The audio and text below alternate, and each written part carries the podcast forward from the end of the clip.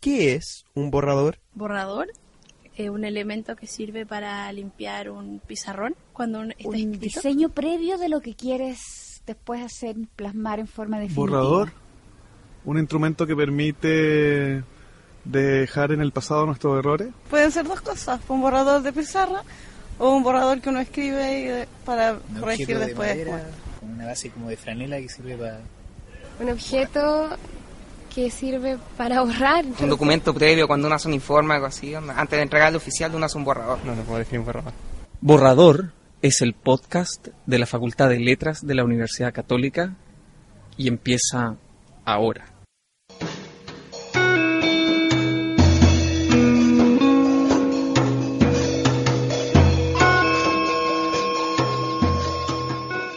Estamos en un nuevo programa Borrador, aprovechando el contexto de esta sexta conferencia transatlántica. En esta oportunidad tenemos de invitado a- al amigo Daniel Escandel. Él es editor de la revista Caracteres, es una revista que aún no existe y esto es lo interesante de la primicia que estamos dando, que es una revista eh, online que vamos a poder conocer muy pronto, ya nos vas a contar sobre el proyecto. Eh, pero es una revista que eh, busca lo de establecer estudios culturales y críticos en la esfera o de la esfera digital. Eh, muchas gracias Daniel por haber aceptado esta entrevista. A ti. Y vamos a partir entonces con eh, preguntando por este proyecto que va a tener una, un debut muy pronto. En mayo, eh, todavía no tenemos, no hemos fijado el día de lanzamiento. En mayo vamos a publicar nuestro primer número. Eh, la revista va a tener publicación semestral, o sea, vamos a establecer un calendario regular de publicación en mayo, noviembre, abarcando en la medida de lo posible todo el espectro de las humanidades digitales. Nosotros hemos optado eh, por no tanto esconder el término, pero sí buscar plantearlo de una manera más amplia, porque la sensación que teníamos es que muchas veces al utilizar eh, esa etiqueta de, la las humanidades digitales, hay gente que es especialista en un sector muy concreto, lógicamente, pero no ha dado ese salto a, lo digital, a Internet, a, a ese mundo eh, 2.0, si queremos llamarlo así, y quizás mm, se podían sentir un poco, no con miedo, pero con algo de respeto. Y nos pareció que quitar esa etiqueta y hablar solo de esfera digital, del lo digital, el mundo eh, de Internet, de la cultura, la sociedad, filosofía, pensamiento, podía abrir un poquito más ese campo. Y en, y en ese sentido, eh, la experiencia de montar una revista como esta ha implicado un proceso, tus socios, quiénes son, Sí. cuéntanos un poco también de tu contexto, tú estás en la Sí. Universidad de Salamanca eh, y eso sería interesante, ¿no? Sí, la, eh, la parte eh, curiosa es que, bueno, en realidad esto es una revista que, que surge, no podemos decir que casualmente, eh, surge como la respuesta a, a un problema. Eh, nuestro problema era que no había un espacio, no, no encontrábamos un espacio realmente que permitiese explorar ese terreno. Eh, no digo que no haya revistas que no busquen esas propuestas, pero están quizá demasiado cerradas, son demasiado afines a una línea única de pensamiento en un sector muy concreto. Puede haber una revista de eh, literatura digital, pero no va a cubrir aspectos de historia, de, de humanidades en su espectro más, más general. Eh, y en un momento determinado decidimos que eh, en vez de quejarnos podíamos hacer algo. Y ahí mm, es donde surgió ya la idea de ponerle un nombre y lanzarlo, por fin, después de muchos meses de, de quejarnos y de comentarlo. Y la idea, realmente, el núcleo es Salamanca. Eh, somos eh, tres eh, miembros, bueno, tres antiguos miembros de la Universidad de Salamanca. Yo todavía trabajo ahí. Eh, mis compañeros, uno está en Praga, eh, el otro está en Dinamarca. Y nos decidimos a dar ese salto y descubrimos que era increíblemente sencillo hacerlo. Así que eh, creo que es importante que la gente sepa que los requisitos tecnológicos, el coste, eh, el coste humano y el coste económico puede llegar a ser muy bajo gracias a, la difusión digital. ¿no? Eh, hay que aprovechar esa herramienta para conseguir que, el conocimiento pueda fluir, pueda distribuirse y al fin y al cabo esa es nuestra, nuestra idea base. Hay unos criterios de calidad, hay unos criterios que buscan eh, mantener un nivel académico razonablemente elevado, eh, cuando no bastante exigente, todo se ha dicho, pero luego la difusión de la revista, ese conocimiento, esa producción intelectual tiene que ser abierta, tiene que llegar a todo el mundo y para eso hemos utilizado estándares tecnológicos lo más bajo posible.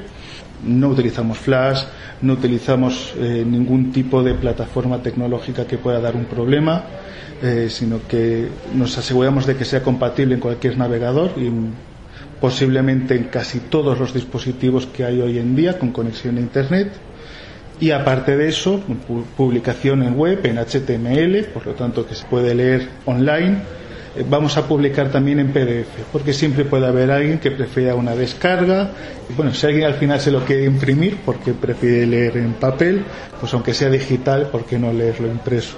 Y en ese sentido, eh, ¿qué esperan ustedes que sean las contribuciones? Lo pregunto porque básicamente cuando nosotros creamos la plataforma eh, de la universidad, en la Facultad de Letras de la Universidad Católica, nos vimos con el hecho de que es tan fuerte, tan poderosa la marca de las producciones de papers y artículos formateados para las revistas impresas, que, cuando uno le pregunta a los, estudiantes y a los estudiantes de posgrado, eh, ¿por qué no mandas algo? La gente inmediatamente dice, no, es que todavía estoy escribiendo el paper. Entonces a mí me, surge la duda si es que acaso no vamos a reproducir exactamente lo mismo que tenemos en las revistas impresas en las revistas digitales. ¿Qué, están pensando ustedes en términos de formatos de escritura? Nosotros eh, creo que hemos tenido mucha suerte porque eh, contamos con un comité editorial, un comité científico interdisciplinar, con personas como Remedios Zafra, como Fernando Rodríguez de la Flor, bueno, bastante gente. Eh, y, eso nos ha permitido también tener una confianza en que lo que hacemos va a tener una buena senda, en el sentido en que, por un lado, eh, sí podemos exigir un nivel académico estándar, porque al fin y al cabo eh, también mucha gente cuando va a publicar lo necesita, entonces que no podemos negarlo, pero dentro de la revista eh, estamos abiertos y de hecho tenemos vamos a tener una sección específica para artículos que no son académicos, que son ensayísticos, no nos ha llegado nada, pero en las bases de la revista eh, se indica específicamente que estamos abiertos a recibir, sigamos llamándolo artículo, pero en vídeo, mm. en flash, o sea, cualquier recurso tecnológico que se quiera emplear para expresar, para comunicar la idea que se quiere hacer llegar. Música, ¿no? Es decir, cualquier recurso que nosotros tecnológicamente podamos eh, ofrecer, evidentemente habrá unas, siempre va a haber unas limitaciones en ancho de banda y todo eso, que ciertas, por ejemplo, una gran producción audiovisual, un, audiometra, eh, un, perdón, un largometraje, nosotros no podríamos eh, alojarlo en nuestro servidor.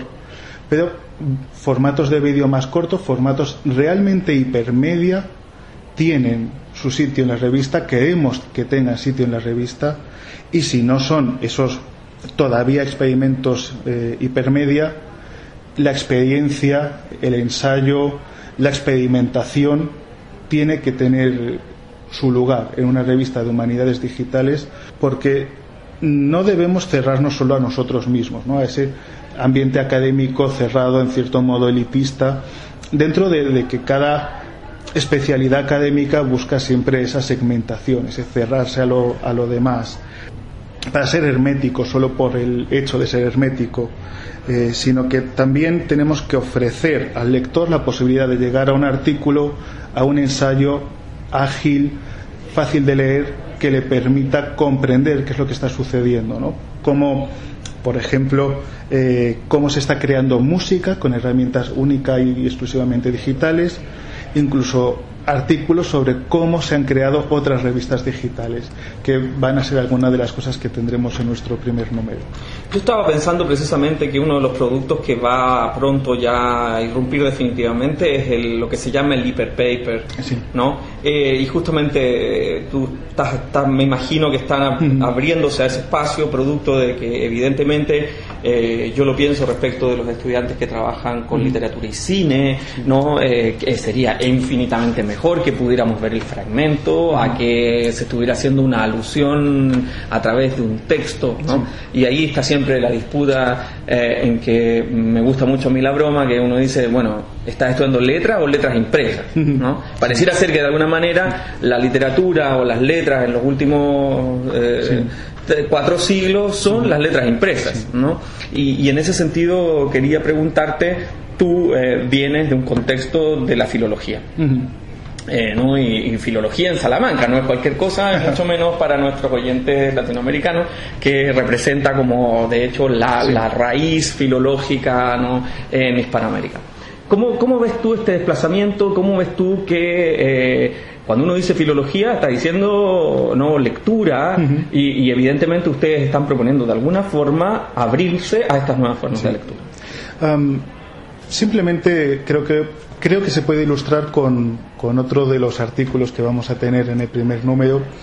Es un artículo en el que confluyen teatro, no vamos a dar más claves para que la gente lo vea, teatro, violencia y videojuegos. ¿no? Eh, esa eh, relación que se crea entre esos ejes, el artículo está cargado de imágenes y por supuesto de vídeos. ¿no? Eh, en ese caso, claro, ofrece- ofrecemos un PDF, el PDF no nos va a permitir tener esa in- inmediatez de leerlo en la web, pero cuando, cuando se está leyendo se está integrando el vídeo, el audio, porque se, comenta también la experiencia eh, no solo jugable del videojuego, la relación que se establece, la relación abataica entre el jugador, espectador, el actor, el personaje de videojuego, sino también toda esa experiencia sensorial multimedia. Todo eso se puede integrar a través de, la, plataforma web. Y desde luego la, filología debe, en mi opinión, debe cada vez abrirse más a, ese mundo, que además es que es- esa es la realidad del mundo. Eh, guste o no guste, el videojuego, los nuevos sistemas de expresión, de narración interactivos, hoy en día es una industria que mueve más dinero que el cine, que la música y que la industria editorial juntas. Y al fin y al cabo, lo que subyace es otra vez el arte de narrar, otras maneras de narrar, otras vías narrativas. Y sería muy triste que los filólogos en general y los literatos en particular nos excluyamos, nosotros mismos, de eso, ¿no? Eh, no me voy a poner muy reivindicativo, pero se lo vamos a dejar a los de comunicación audiovisual. No, no. Eh, creo que nosotros tenemos, evidentemente ellos tienen mucho que decir, nosotros tenemos mucho que decir. Son estudios que deben ser interdisciplinares, no deben ser exclusivos, pero desde luego la filología puede aportar mucho a todo ese mundo. Sin duda. Ahora, cuando tú nombraste a tu comité editorial, cuando nombrabas a Fernando de la Flor, yo me imaginaba directamente que un libro de emblemática del siglo XVII era un hipermedio en Sí, ese momento. sí, sí, ¿no? sí, sí, por y, y esa imagen y texto iban de la mano y hoy se ha producido una especie de separación muy total, aunque no es real tampoco porque la novela gráfica y los desplazamientos del cómics o, o lo que pasa con el mismo Sebald o con los autores que trabajan narración e imagen, no necesariamente del tipo cómics, sino que mm, me refiero como a Sebald, a la, a la idea de asociación de imágenes y texto, que ya un poco lo había hecho también Roland Barthes con su... Bueno, entonces, en ese sentido, em, la experiencia del videojuego yo diría que implica una semántica específica. Si pudieras contarnos un poco qué sería la filología del videojuego, me interesaría mucho porque de hecho yo ya no pertenezco a la línea del videojuego, yo mis máximas aparatos eh, eh, interactivos cuando eh, o hipermediales cuando uno era pequeño era un flipper o un pong. Entonces es interesante para mí siempre que escucho a mis estudiantes hablar de, de los, de los programas con que ellos juegan en PlayStation o en, o en Wii o eh, eh, en el fondo hay ahí una nueva lectura y, y a mí me parece tremendamente importante que no nos perdamos porque cuando la gente dice no es que yo trabajo literatura del siglo XXI es porque están trabajando en libros impresos. Pero uno podría decir que este trabajo sobre los videojuegos implica trabajar sobre las narrativas del siglo XXI Ah, bueno, como sabéis, trabajo como crítico de videojuegos, así que eh, tengo mucho contacto con, con el medio. Y en varias ocasiones he tenido la oportunidad de, de hablar, de dar pequeños cursos sobre videojuegos, siempre en facultades de filología, lo que creo que es bastante significativo. Y desde luego se está creando una nueva narrativa todos sabemos que cuando el cine eh, sale de la barraca para pasar a convertirse en una manera de contar historias, lo hace aprendiendo mucho de la novela decimonónica, de otros medios, por supuesto, audiovisuales, y cuando el videojuego empieza a crecer, cuando la tecnología le permite contarnos cosas de verdad, no solo en esa vieja carátula, esa portada de la cinta de casete o el disquete, donde teníamos que leer qué es lo que estaba sucediendo porque no había espacio en la memoria para contarlo y los gráficos eran absolutamente eh, eran icónicos, ¿no? eran representaciones en las que gracias a la portada tú podías imaginar lo que estabas viendo. Hoy en día mm, eso no nos hace falta, no necesitamos ese libro de instrucciones que nos cuente nada, no necesitamos hacer una, un gran aporte de imaginación adicional a, la recepción visual que tenemos del videojuego. Y eso, cuando ya se ha superado esa barrera, cuando se ha, roto ese límite tecnológico, es cuando ha empezado la, explora- la exploración real de qué puedo hacer en un videojuego que no puedo hacer en una novela, que no puedo hacer en el cine. En, muchos sentidos el videojuego empieza en la aventura conversacional, en el texto absoluto, y ahí nace, evidentemente, de la mano de la literatura, de la narración. Y hoy en día nos encontramos con videojuegos que son sorprendentemente complejos. Videojuegos en los que se está promoviendo un tipo de, relación abatárica entre el jugador, su personaje, eh, sistemas de promoción, de generación de la empatía para crear esa, esa identidad trasladada a la pantalla. Hay narración directa, indirecta, narración fragmentada en la que se corta la acción y se introduce el vídeo, narración insertada en el diseño jugable, eh, los hechos programados que van a suceder mientras estamos jugando a nuestro alrededor, las conversaciones que suceden, las cosas que pasan. Es una confluencia de medios. El videojuego está todavía, está aprendiendo mucho del cine, está aprendiendo mucho de las grandes novelas, pero está claro que el elemento interactivo, el elemento en el que yo estoy controlando al personaje y estoy decidiendo lo que está haciendo y lo que está sucediendo en pantalla, aporta elementos diferenciales. Y eso es lo que nosotros tenemos que estudiar. Cómo se construyen esos guiones, cómo se establecen las nuevas artes de narrar en la pantalla cuando la interacción es lo que realmente importa, frente al, sujeto pasivo del cine. Y en ese sentido, eh, uno de los límites podría ser eh, el que cada vez menos las personas quieren aprender a usar un videojuego. Eh, es muy famosa la frase, el otro día la escuché nuevamente, esa que cualquier cosa que haya que aprender la gente no la compra. Y entonces la pregunta también es, ¿cómo estás viendo tú esta especie de, o cómo la ven ustedes desde, desde la crítica o de la experiencia que tú tienes con esta crítica de videojuegos, de la relación en que pareciera ser que o uno nace videojugando o uno simplemente ya no entra en eso. ¿no? Y entonces ahí la pregunta es como, ¿cómo sería eh, la alfabetización del videojuego? Es quizá sea difícil, más por el prejuicio que, que por la realidad. Eh, se me ocurren varios casos de conocidos ah, que tuvieron ese primer contacto con una recreativa, con un ordenador eh, doméstico de 8 bits, un CPC, un Spectrum, eh, siendo muy pequeños, eh, bueno, siendo muy pequeños con 10, 11, 12 años, ¿no? Y que en este momento, pues 20 años después, no han mantenido ese contacto, no han sabido o no han apostado por lo que por una Game Boy, por una PlayStation, eh, ni siquiera por jugar en el ordenador. Y como el mercado del videojuego está creciendo tan espectacularmente y los nuevos sistemas de control, el mando de Wii, eh, la cámara Kinect, eh, donde tú usas directamente tu cuerpo y nada más, mucha gente se está animando a entrar en el videojuego.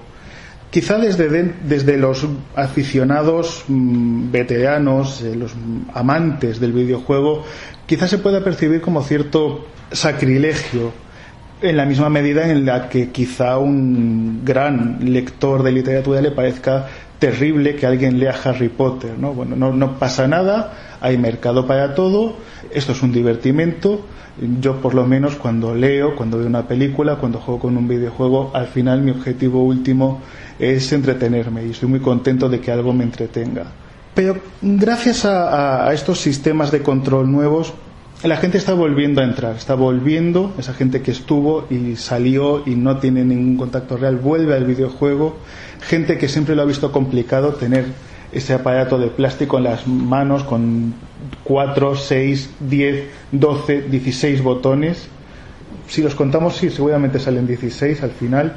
Entre, las combinaciones. Eh, las combinaciones, las, palancas dobles que en realidad puedes presionar y tiene otra función de botón, los gatillos que tienen diferentes mm, puntos de detección digital y analógica. Decir, mm, hay que admitir que hay que tener una habilidad en las manos que debe entrenarse. Eh, es, mm, yo creo que todos hemos visto, no ya un niño, pero hemos visto a alguna persona de cierta edad cogiendo un ratón de un ordenador y teniendo esos pequeños problemas, coordinación mano-ojo para mover el cursor, pues eso multiplicado por 10 es lo que sucede con un mando de una consola. Entonces, romper estas barreras es bueno y cada vez estamos más cerca de, de avanzar hacia la integración del videojuego en el salón como entretenimiento por fin familiar, general, no marcado, donde una industria más grande y más potente al mismo tiempo va a poder diversificarse para ofrecer productos mucho más sencillos y productos mucho más complejos. Y eso también iría asociado a la televisión y la Internet. Sí, por supuesto. Em, cada vez más, bueno, ya tenemos televisores que están conectados a Internet, que nos permiten eh, pagar por el contenido que queremos. Las consolas están cada vez más conectadas a Internet, el juego en línea es un gran punto de venta.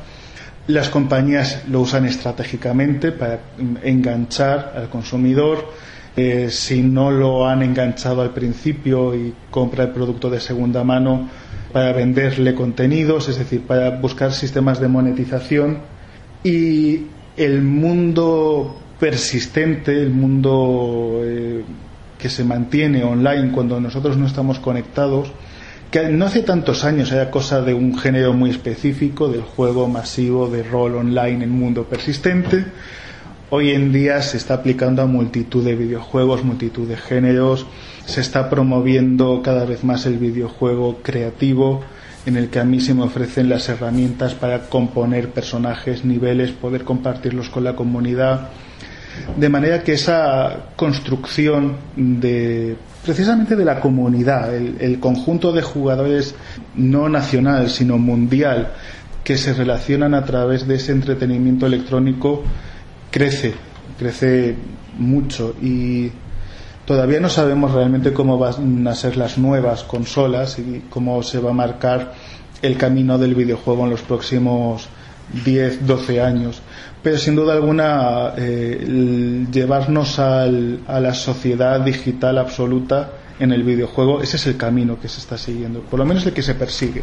Ahora, en ese sentido, eh, no puedo evitar desde el punto de vista de la educación y de la pedagogía y de la universidad, pensar eh, si cuál es la visión que se tiene de la relación entre aprendizaje y videojuego, porque claro, Igual eh, no puedo dejar de pensar en eso, en la idea que un chico que está leyendo una novela no está educando, entonces los padres dicen tú que no estás haciendo nada porque no vas a comprar el pan.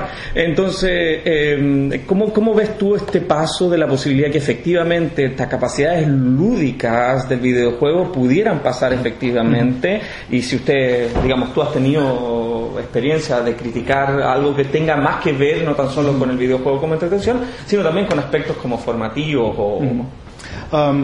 El sector comercial no ha dado pie a grandes producciones de, a veces se llama el edutainment, ¿no? el entretenimiento educativo aplicado al videojuego, lo que no significa que no los haya.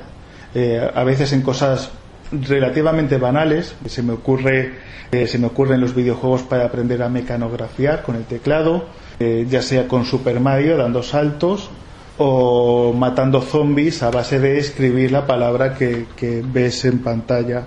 Y los videojuegos orientados a un público pequeño, realmente infantil, no sé dónde se podría marcar la frontera, pero 6, 8 años, donde eh, esa experiencia multimedia eh, es muy atractiva para los niños y les sirve para objetivos muy específicos, muy definidos de desarrollar eh, su capacidad espacial, desarrollar su vocabulario, desarrollar una primigenia eh, habilidad aritmética, ¿no? Simplemente trasladar esos libros de texto que ya de por sí están pensados para un público que evidentemente quiere mucho color, mucho dibujo, a el videojuego, de la misma manera que ha habido un amplio sector de videojuegos, perdón, de juegos de mesa educativos. El problema empieza en el joven, en el preadolescente, adolescente, joven adulto, que puede empezar, mm, sin duda alguna, ya debe tener desarrollados prejuicios sobre em, me están intentando engañar con un videojuego para que yo estudie o pero este videojuego es muy infantil, a mí lo que me gusta es jugar a matar em, nazis con Call of Duty o cualquier cosa, ¿no? Y ese es el ámbito en el que no ha habido un desarrollo potente y debería haberlo. Yo creo que hay una potencialidad enorme en el videojuego como herramienta de enseñanza no solo como un simulador. Sabemos, esto a veces hay gente que se piensa que es una especie de leyenda urbana, eh, pero es cierto que cada vez más los ejércitos utilizan videojuegos no comerciales, pero utilizan videojuegos al fin y al cabo para entrenar a sus soldados, son simuladores de situaciones bélicas. En algunas autoescuelas se puede ver algún, sobre todo para manejar maquinaria pesada, se pueden utilizar simuladores muy específicos de conducción, de pilotaje de aviones, etcétera, etcétera. Quiere decir que no, es, realmente está, está en la industria, está en nuestro mundo y hace mucho tiempo que está. En los joysticks de la minería. Efectivamente. La cuestión es, eh, ¿cuándo vamos a tener un videojuego donde yo realmente pueda y además pues es un tema que puede ser fantástico. ¿Cómo voy a aprender eh, cómo le fue a Napoleón? Y sobre todo porque al final le dieron pal pelo, ¿no? Eh, pues ese es un tema que en un videojuego hay un videojuego sobre esto, pero no pretende en ningún momento ser educativo, sino que tú disfrutes, que bueno, que juegues, que si te apetece que cambies la historia, pero no me está dando ninguna lección. En el momento en el que eh, la universidad, la academia, el educador, el pedagogo, eh, descubra por fin y acepte que hay una, hay una potencialidad en ese mundo, lo que vamos a poder lo que vamos a poder es tener videojuegos buenos, que ese quizás es el problema, con información real, eh, veraz, que nos permita asimilar contenidos mientras nos entretenemos. Yo creo que cada vez eh, me extrañaría mucho que a estas alturas de la película haya profesores que tengan miedo a poner algunos mm, capítulos de series de televisión histórica, adaptaciones eh, de, películas que cubran segmentos de la historia que pueden tener sus fallos o sus adaptaciones, pero permiten que un estudiante tenga una idea, una representación en su cabeza de lo que sucedía en ese momento. Bueno, pues ¿por qué no hacerlo con un videojuego? Ya sea para aprender un idioma, para aprender historia o para desarrollar un conocimiento eh, científico matemático. O sea, de, de, hecho, lo que leemos de Homero, suponiendo que es un texto único, único, lo que es, primero que nada, es un señor que se llama Apisístrato, que se le, juntó, se le ocurrió juntar un grupo de gente para armar una versión, y esa versión es la que nosotros leemos. Es muy interesante porque yo, yo me lo pienso cada vez más con el tema de las tragedias griegas, por ejemplo, eh, cuando las enseño, que si efectivamente habría que hacer leerlas, o, o tal vez mejor, porque no vemos una película, película, eh, qué sé yo, de las grandes que se han hecho, qué sé yo, Ifigenia, ¿no? Sí. Y, y, uno dice, bueno, que, que, bueno, es una versión, bueno, pero también es una versión, porque tampoco estás leyendo griego antiguo cuando estás leyendo la, la, la ley en español. Uh -huh. Entonces, en ese sentido, yo creo que es muy interesante que tal vez el temor es al paso de los tipos de dispositivos de distribución uh -huh. del conocimiento, lo que muchas veces se potencia mucho más, digamos, de lo que decíamos, letras impresas en vez de letras, porque en sí. el fondo, lo que si mi estudiante lo importante no es que lea a Proust, es que conozca lo que Proust sí. hizo y si eso se funciona a través de un audiolibro, me parece maravilloso sí. porque vas a tener la experiencia que otro te lee, uh -huh. eso te, te, transmite porque ese, esa persona que va a leer ese audiolibro tiene una preparación en cómo leer, en cómo frasear y eso te va a inspirar mucho a aprender a leer, porque aprender a leer también es aprender a respirar aunque uno no lea en voz alta. Es un aprendizaje respirar, eh, digamos, con eh, la oralidad de la mente, de alguna manera. Y en ese sentido, te quería eh, también eh, preguntar, de alguna forma hemos hecho un desplazamiento desde una revista que va a estudiar los fenómenos y, y, el pensamiento de una sociedad uh -huh. que está cambiando hacia lo digital, uh -huh. luego eh, de cómo podemos entrar a la esfera de la producción de estos nuevos objetos de, de, de, de producción cultural, sí. no solamente objetos de conocimiento, sino que también objetos de entretenimiento, uh -huh. que es parte fundamental del sí. conocimiento, y a lo educativo. Eh, y aquí me gustaría poder también hacer como una, una suerte de cierre, uh -huh. que es como preguntarte eh, cómo ves tú el asunto como geográfico de la distribución de este tipo de, de, de videojuegos, uh -huh. ¿lo ves global, lo ves local? ¿Qué pasa en España? ¿Tienes conocimiento de otros contextos? Uh -huh. Seguramente en tu tarea como crítico tú tienes un conocimiento de cómo funcionan los otros mercados y, y qué sé yo, no sé, bueno, siempre recuerdo a mi ayudante que yo le digo, qué terrible las cosas que dan en la televisión en Chile, entonces él me dice, bueno, eso no es nada al lado de lo que dan en la televisión en Japón. Uh -huh. y, y, evidentemente él no ha vivido en Japón, pero él sí ve televisión japonesa a través del Internet. Entonces, un poco si pudiéramos hablar de, contextos. ¿no? Bueno, yo creo que con los videojuegos está sucediendo desde hace un tiempo lo mismo que nos sucede con casi todo. Eh, el mundo se hace, es una frase muy manida, el mundo se hace cada vez más pequeño. Yo ahora mismo cuando viajo a otro país es muy difícil que algo me sorprenda, porque al fin y al cabo lo que hace la gente de ese país ya es muy similar a lo que hago yo, porque estamos en un mundo, da igual donde vivamos, ya hay una cultura increíblemente dominante, occidentalizada, eh, que se acaba imponiendo, ¿no? Y lo sorprendente quizá es que en los videojuegos, aunque se, hasta hace muy poco se percibía que la gran potencia era Japón, se está desplazando. La potencia de la industria el músculo económico ha estado en Estados Unidos porque siempre ha estado ahí, pero los referentes de las grandes compañías, los grandes videojuegos, han sido japoneses. Sin embargo, con, sobre todo con las nuevas consolas, ha habido una transición, quizá sobre todo derivada de, del hecho de que económicamente los gastos se han multiplicado y es mucho más costoso hacer un videojuego y al final han triunfado los sistemas occidentales mucho más metódicos, reglados y estructurados de hacer un videojuego, siguiendo un modelo que quizá en realidad nos viene de Hollywood, de, ese cine industrial, ¿no? donde hay personas muy especializadas en su tarea, todos pueden trabajar en paralelo porque hay supervisores, hay esa jerarquía impuesta, mientras que, eh, bueno, y un, y una tradición del reciclar. los fondos, los escenarios.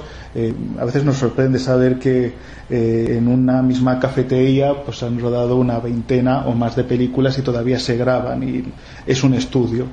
En la industria del videojuego, en Occidente, en Estados Unidos, en Europa, en toda América en realidad y en toda Europa, se ha ido creando en base a lo que se llama el motor. Un motor es un es una herramienta general de trabajo que permite crear todo lo que hay en un videojuego. Es un marco creativo eh, donde las herramientas ya están, las herramientas base ya están diseñadas, con lo cual eh, los que están haciendo el videojuego, bueno, es posible que necesiten modificar algo, pero solo están creando el contenido.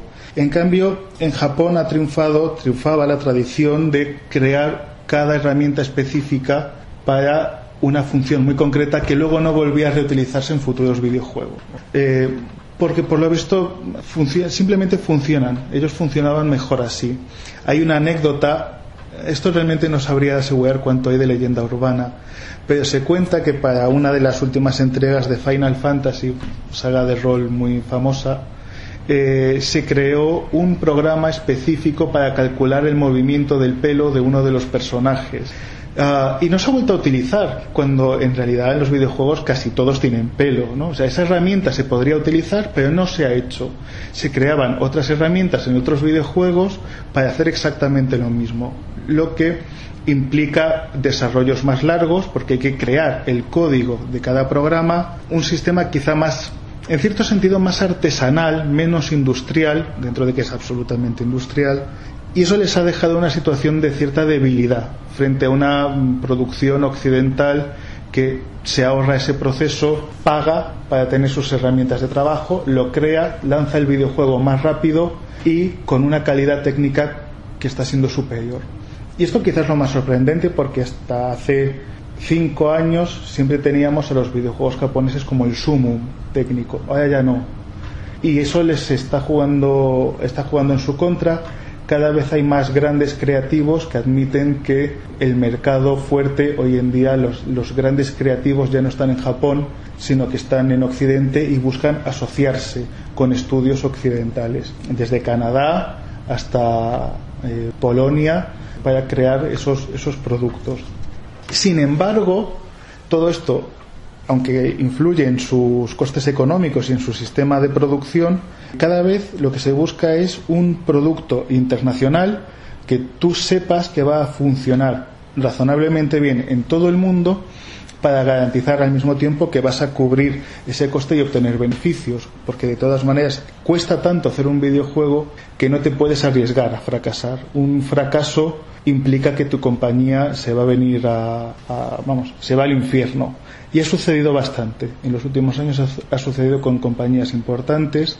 La suerte es que paralelamente a este gran negocio de producciones multimillonarias nos han llegado mm, como caídas del cielo plataformas minoritarias originalmente como el iPhone, Android, que sin embargo hoy en día son cada vez más exitosas, tienen unos costes de producción ínfimos y se está recuperando también el modelo del creador solitario o los tres amigos mm, clásicos que en el garaje crean un gran producto, lo lanzan y de repente pues es el sueño americano y se encuentran con un millón de dólares en el bolsillo.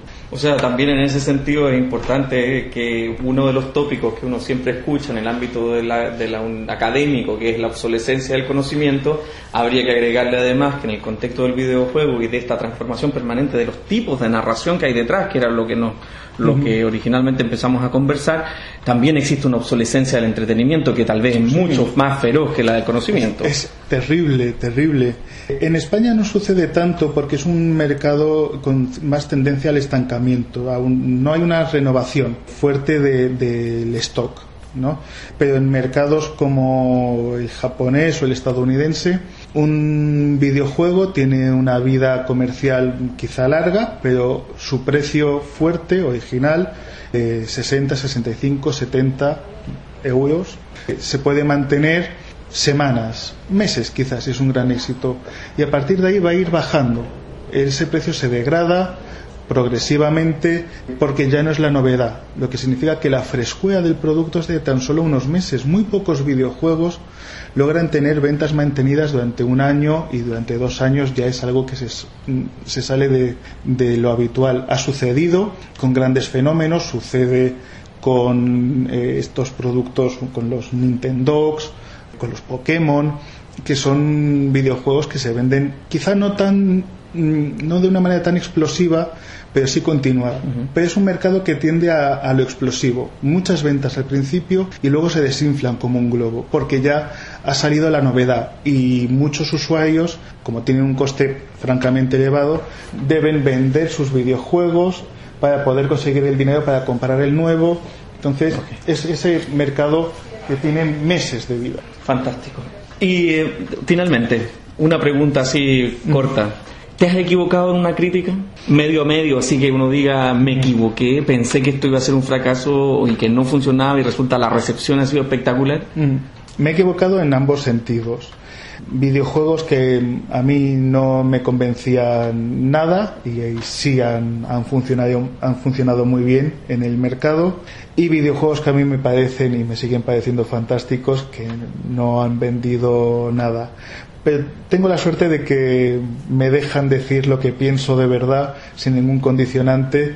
Creo que es importante, aunque cuando haces la crítica confías en, intentas ponerte en la perspectiva de la mayor parte del público va a esperar esto de este producto, puede o no puede ofrecérselo. Creo que hay gente que cuando ve tu nombre en la revista sabe más o menos lo que te ha gustado, lo que no te ha gustado, entonces ya saben si ellos comparten o no comparten tu opinión. Okay. Y pueden decidir. Okay. Si ¿Cómo se llaman los medios en que escribes? Para que vamos a poner los links en, en, uh -huh. junto a tu nombre en, nuestra plataforma, uh -huh. pero, pero ¿cómo se llaman estas, estos eh, medios? Uh -huh. Bueno, la revista literaria es eh, revistacaracteres.net, la revista de videojuegos es vandal.net y es donde escribo regularmente. Esos son los dos medios donde publico. Bueno, muchas gracias Daniel Escandel por estar con nosotros esta tarde en esta primavera de Brown. Muchas gracias. Y en Providence, un lugar que no es ajeno a los dos, uno de Salamanca, el otro de Santiago de Chile. Y, pero bueno, muchas gracias porque muchos escuchas, oyentes de nuestro programa, en algún momento dirán, eh, un par de dinosaurios se juntaron a hablar de videojuegos cuando todavía no formaban parte de un departamento de una universidad, ¿no? Así como y la, de, y la de tonterías que han dicho. No, no, pero sobre todo, sobre todo la idea de que o, lo que hoy es un problema mañana se transforma en un departamento, sí, ¿no? seguro. Es confío en que sí. Bien, gracias. A fin.